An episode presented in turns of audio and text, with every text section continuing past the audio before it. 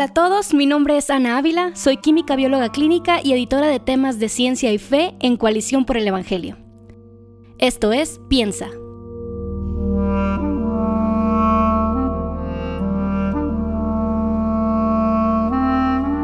Paul Ehrlich tenía un sueño. Lo llamó la bala mágica un agente químico especializado que pudiera atacar los microorganismos que nos enferman sin dañar nuestro cuerpo. Después de muchas burlas de científicos escépticos y tras pruebas y pruebas en el laboratorio, Ehrlich lo consiguió. El compuesto 606, comercializado como Salvarsan, se convirtió en la primera bala mágica. Desde 1910 hasta la década de los 40, este fármaco fue ampliamente utilizado contra la sífilis, una enfermedad de transmisión sexual que era incurable y podía llegar a ser mortal. Pero la bala mágica de Ehrlich seguía siendo un sueño. El Salvarsan no funcionaba en las etapas tardías de la enfermedad. Si no se administraba con cuidado, los efectos secundarios podían ser peligrosos. Con todo, el trabajo de Ehrlich fue el fundamento de la industria farmacéutica. Hoy, científicos de todo el mundo trabajan arduamente para producir medicamentos que ataquen aquello que provoca las enfermedades que nos afligen, sin dañar nuestro organismo. Eso incluye tratar con aquellas cosas que afligen nuestra mente. En el episodio anterior aprendimos que el asunto de los cristianos y los trastornos mentales no es tan sencillo como parece. Hablamos de que el cerebro es un órgano lleno de misterios, donde lo físico se entreteje con lo inmaterial. Y lo más importante de todo, recordamos que no necesitamos tener todas las respuestas para ser compasivos y llorar con los que lloran, en lugar de ser consoladores molestos como los amigos de Job.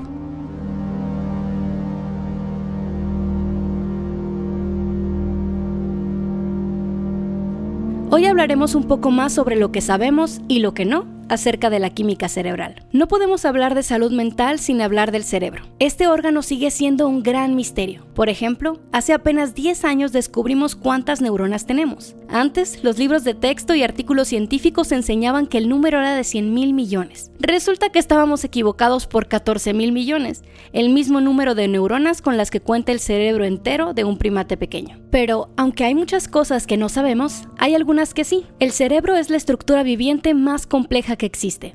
Es el centro de comando para nuestros pensamientos, sentimientos y comportamientos. Regula la actividad de todo el cuerpo, desde los latidos del corazón hasta nuestros recuerdos. Cada neurona en nuestro cerebro se conecta con otras miles para formar una red de comunicación como ninguna otra.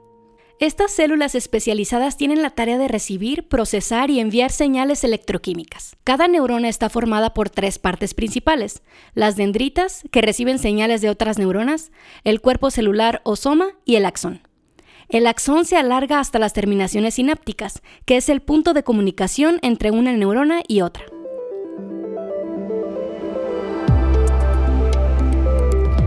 Existen varios tipos de neuronas que pudiéramos estudiar, y de hecho las neuronas no son las únicas células que encontramos en nuestro cerebro, pero hoy nos enfocaremos en ese microscópico lugar en donde las terminales axónicas de una neurona se encuentran con las dendritas de otra. Es aquí donde entran en juego los neurotransmisores. En la sinapsis, el punto de comunicación entre una neurona y otra célula, las neuronas están muy cerca unas de otras, pero no se tocan. Para comunicarse utilizan diferentes tipos de moléculas o iones que transfieren diferentes tipos de mensajes. Aunque la sinapsis puede ser eléctrica, la más común es la sinapsis química, una comunicación a través de neurotransmisores.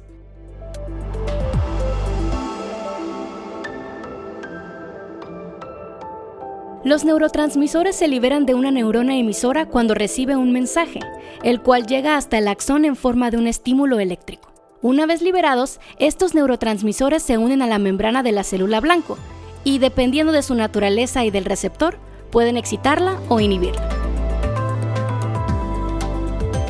Todo sucede a una velocidad increíble.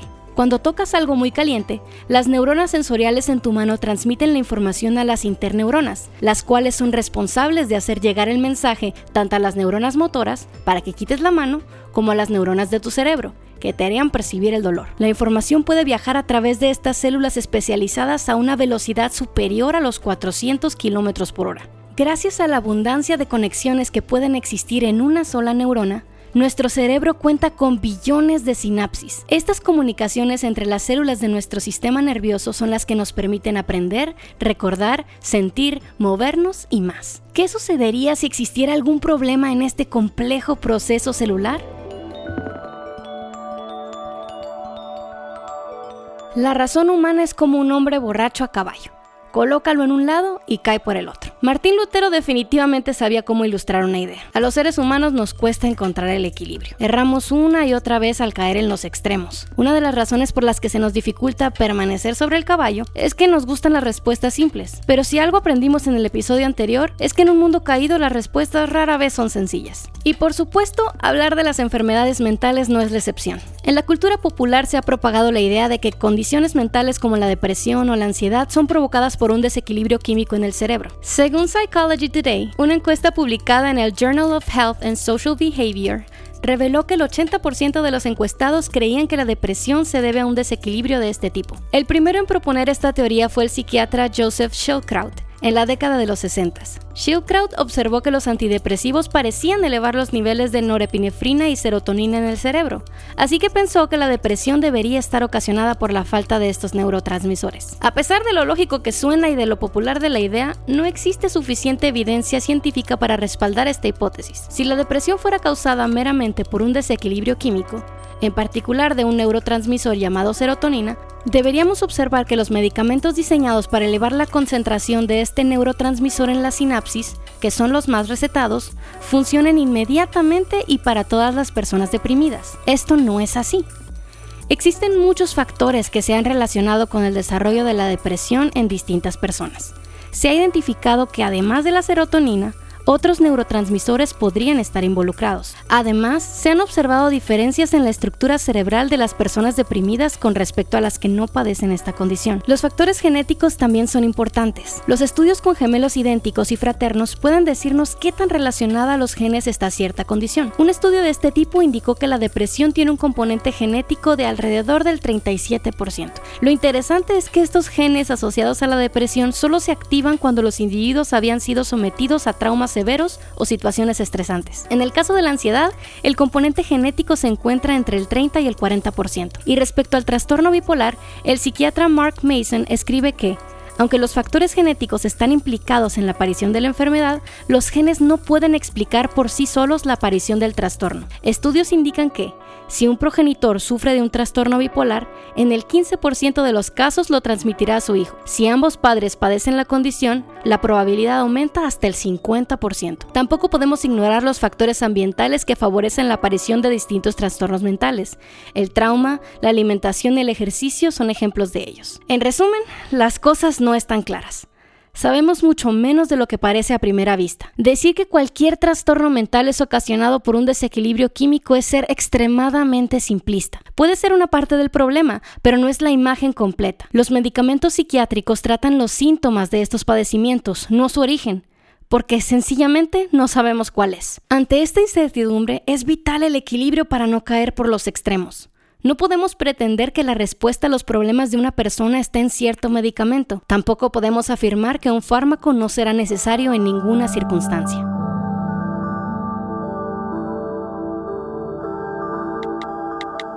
Después del lanzamiento del primer episodio de Piensa, alguien me preguntó a través de Instagram si era pecaminoso que un cristiano tomara medicamento para la ansiedad.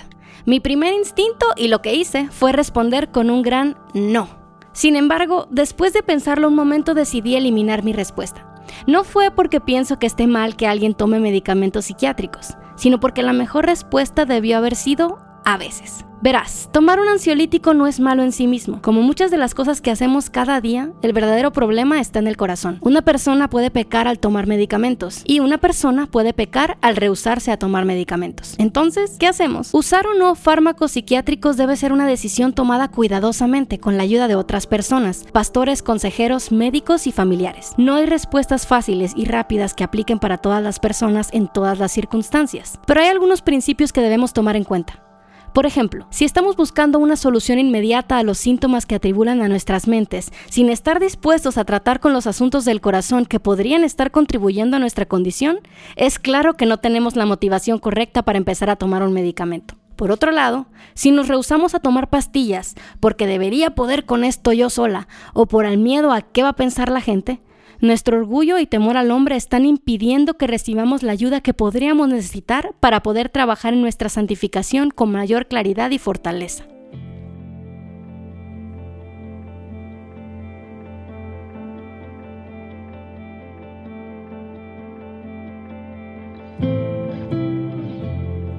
Mi nombre es Uciel. Soy una persona diagnosticada con depresión y actualmente no tomo medicamentos.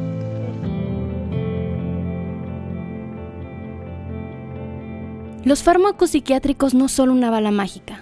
Charlé al respecto con Uciel, un joven músico que fue diagnosticado con depresión a los 16 años.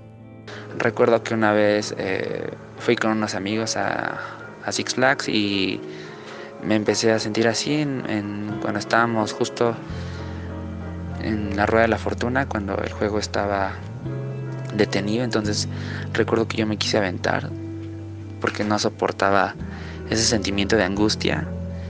Y también recuerdo que eh, fue la primera vez que fui a un psicólogo, quien me canalizó a un psiquiatra. Eh, el psiquiatra obviamente me dio medicamentos. Estuve tomándolos como aproximadamente seis meses. Eh, tiempo en el cual yo no experimenté ningún cambio. No me sentí mejor, no vi ninguna mejoría. Me, me sentí exactamente igual. Y obviamente me los estuvieron cambiando, me estuvieron cambiando la dosis. Pero pues yo de verdad nunca, nunca experimenté nada. Esto se lo comenté a, los doctores y seguí yendo a tratamiento, pero eh, suspendí el medicamento por mucho tiempo. Pero obviamente todo bajo supervisión médica y ellos me El medicamento no funcionó para Uciel. Afortunadamente, el hecho de encontrar una comunidad en la que pudiera ser honesto acerca de sus luchas le ayudó a continuar a pesar de la profundidad de su depresión. Eh, después, cuando terminé la preparatoria, eh, conocí a... Bueno, llegué más bien a una comunidad universitaria cristiana. Eh, allí conocí a una amiga, una de mis mejores amigas, que también padece depresión y también tiene problemas de este tipo. Entonces, eh, conocerla para mí fue, obviamente fue muy bonito, fue también darme cuenta que, que pues muchas personas luchan con cosas parecidas como yo. Y creo que conocerla fue la mejor medicina que tuve y conocer esta comunidad, porque durante mucho tiempo yo me sentí muy desconectado de los cristianos, muchísimo. Por otro lado tenemos a Yanine, una misionera dominicana de 40 años que toma medicamento para la ansiedad. Después de unos años de experimentar serios problemas para dormir y al notar que su nivel de estrés era mucho más elevado que de costumbre, decidió hacer algo al respecto. Eh, decidí buscar ayuda en consejería nuevamente y, eh, me refirieron a, una psiquiatra también para ver si era necesario también medicarme en adición a la consejería y en adición a para ayudarme a manejar los niveles de ansiedad. Yo nunca esperé que los medicamentos iban a causar el efecto que causaron porque por años yo no me sentía con, el nivel de concentración y de poder descansar y el descenso de mi irritabilidad que yo experimenté después de unos meses, que toma a veces meses, semanas y meses, eh, adaptarse al uso de los medicamentos.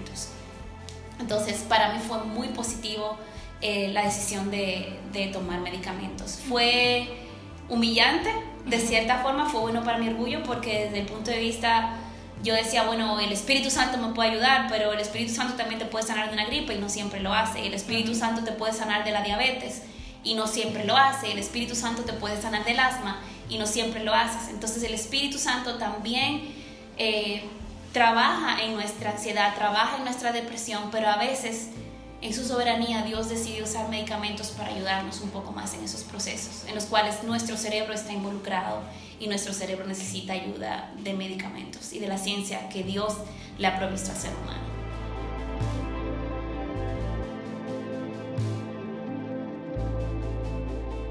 Es importante notar que cada diagnóstico mental responde de manera muy diferente a los medicamentos. Por ejemplo, en el caso del trastorno bipolar, la medicación a largo plazo es básicamente indispensable, El litio es el fármaco de referencia. Es el único que ha demostrado eficacia para reducir el riesgo suicida. Con todo, está lejos de ser una bala mágica. Los pacientes en tratamiento con litio son vigilados de cerca, pues este medicamento tiene efectos secundarios desde incómodos hasta fatales. Por otro lado, hay condiciones mentales que responden muy poco o nada a cualquier tipo de medicamento farmacológico. Un ejemplo es el trastorno límite de la personalidad o TLP. Un estudio de University of Edinburgh señaló que, excepto en episodios de depresión profunda, no existe evidencia que respalde el uso de antidepresivos en personas con TLP. Sin embargo, este análisis señaló que el uso de antipsicóticos y de estabilizadores de estados de ánimo podrían ser útiles para tratar ciertos aspectos del trastorno. Con todo, la investigación del tratamiento para el TLP está en su infancia y la psicoterapia sigue siendo el tratamiento principal para esta condición. Es un regalo de Dios que en este mundo caído podamos aliviar el dolor físico y mental tan abrumador que podemos llegar a experimentar. Sin embargo, no debemos olvidar que Dios usa el sufrimiento para glorificarse en nosotros y transformarnos. Tanto al aliviar el dolor como al soportarlo aferrados al Señor, le hablamos al mundo de la gloria de aquel que está haciendo todo nuevo y que un día volverá para establecer un reino sin lágrimas ni sufrimiento.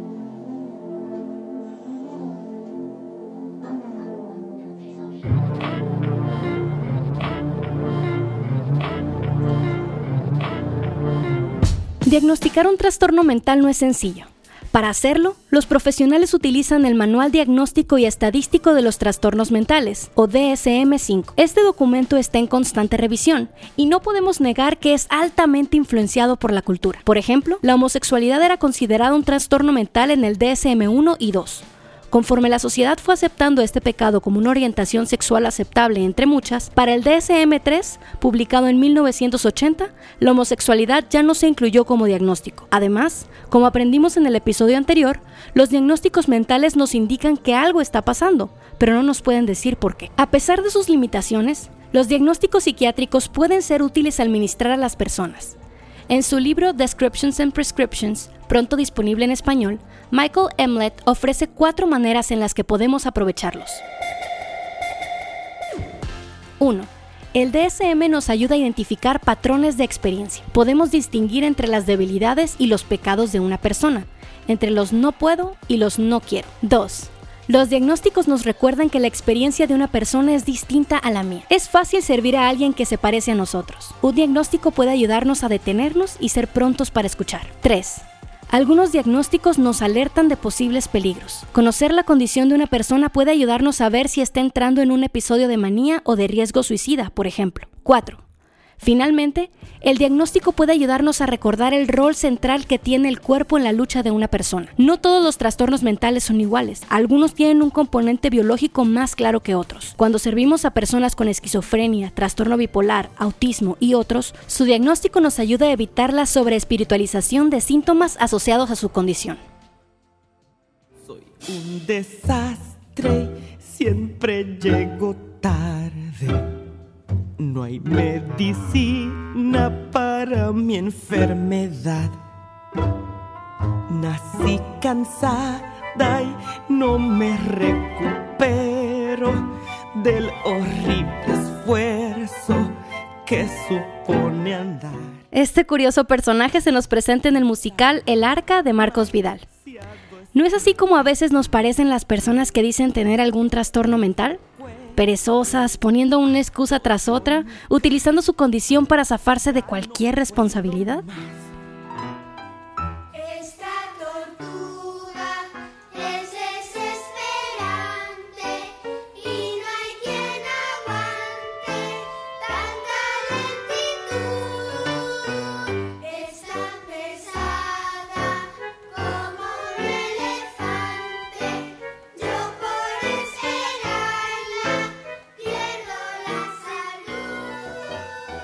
La preocupación no carece de fundamento.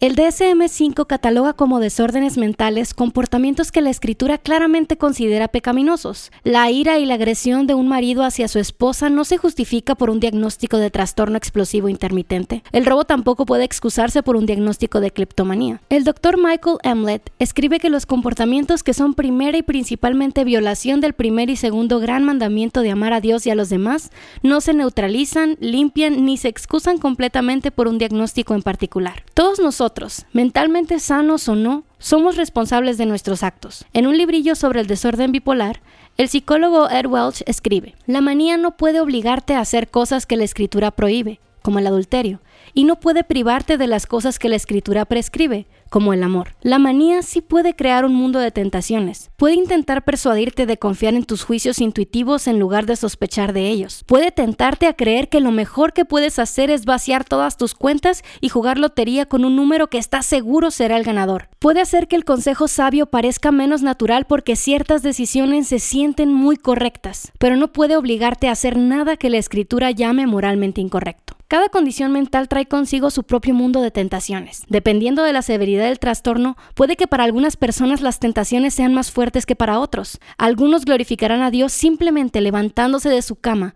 cuando todo en su interior les dice que no vale la pena continuar. Los trastornos mentales no son la identidad de nadie, no nos definen, no pueden obligarnos a actuar en contra de la palabra de Dios.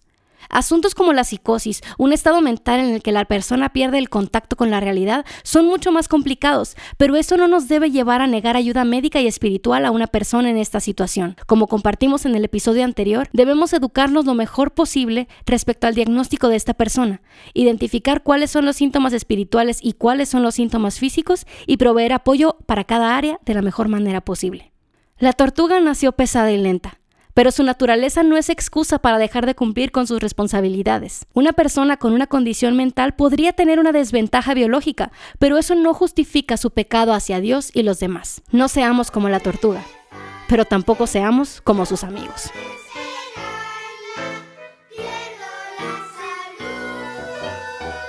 Soy un desastre, siempre llego tarde. Siempre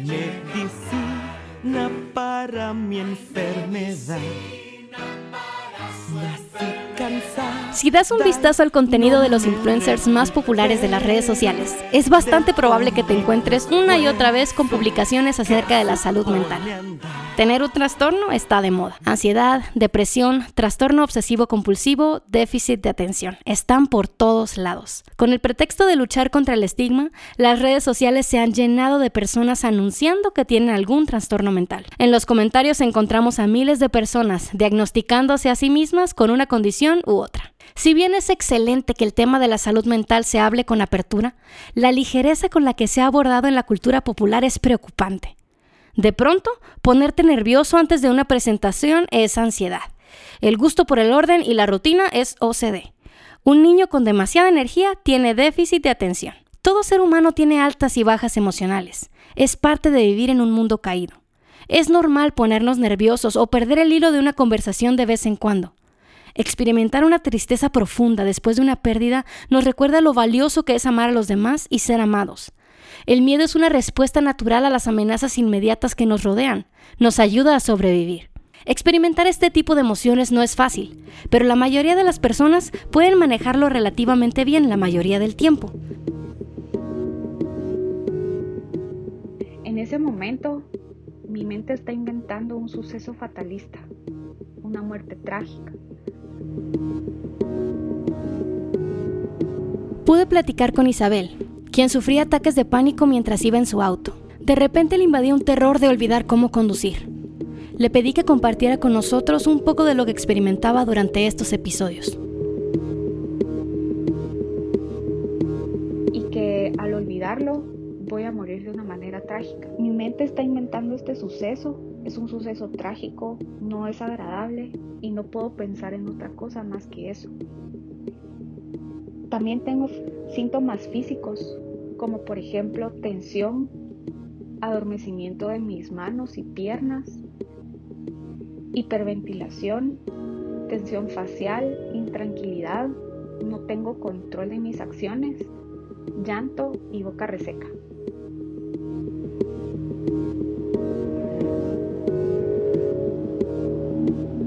Lisa tomó ansiolíticos durante un tiempo para poder manejar estos episodios de pánico severo.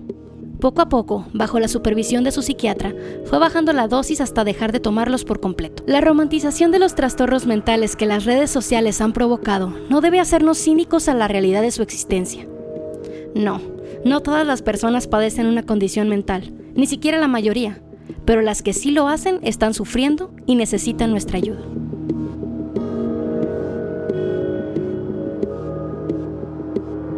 Como hemos visto hasta aquí, la salud mental es un tema complejo.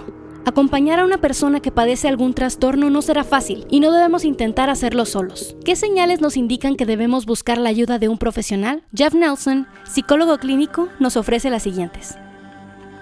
Pensamientos suicidas, intenciones o planes de hacerse daño. Abuso de alcohol u otras sustancias. Trauma. Abuso emocional, verbal, físico o sexual. Delirios o alucinaciones. Autismo dolencias físicas que carecen de evidencia médica, traumatismo cráneoencefálico, desórdenes de desarrollo, desórdenes de personalidad o dificultades sociales, ansiedad, depresión o cambios de humor intensos, desconsuelo intenso, comportamiento violento o una condición médica recurrente que impacte la salud mental. Si tienes dudas sobre la situación de una persona, siempre es mejor consultar a un profesional que dejar de hacerlo. Lo ideal es contar con el apoyo de un psiquiatra experimentado y que comparta nuestras convicciones teológicas. Desafortunadamente, estos profesionales son escasos. Eso no debería desanimarnos de buscar la ayuda médica necesaria. Quizás sea difícil encontrar un especialista que también sea creyente, pero podemos procurar crear relación con un psiquiatra que entienda las complejidades y los matices del tema de la salud mental y no se limite a prescribir medicamentos sin ton ni son. En el capítulo 2 de su epístola, Santiago nos deja claro que nuestros buenos deseos no sirven de nada si no les ponemos manos y pies. Si un hermano o hermana no tienen ropa y carecen de sustento diario, y uno de ustedes les dicen, vayan en paz, caliéntense y sáciense, pero no les dan lo necesario para su cuerpo, ¿de qué sirve? Santiago 2, 15 y 16. ¿Estamos preocupándonos realmente por el bienestar de nuestros hermanos o simplemente les deseamos lo mejor? ¿Les pasamos de largo porque tenemos algo más importante y menos complicado que hacer?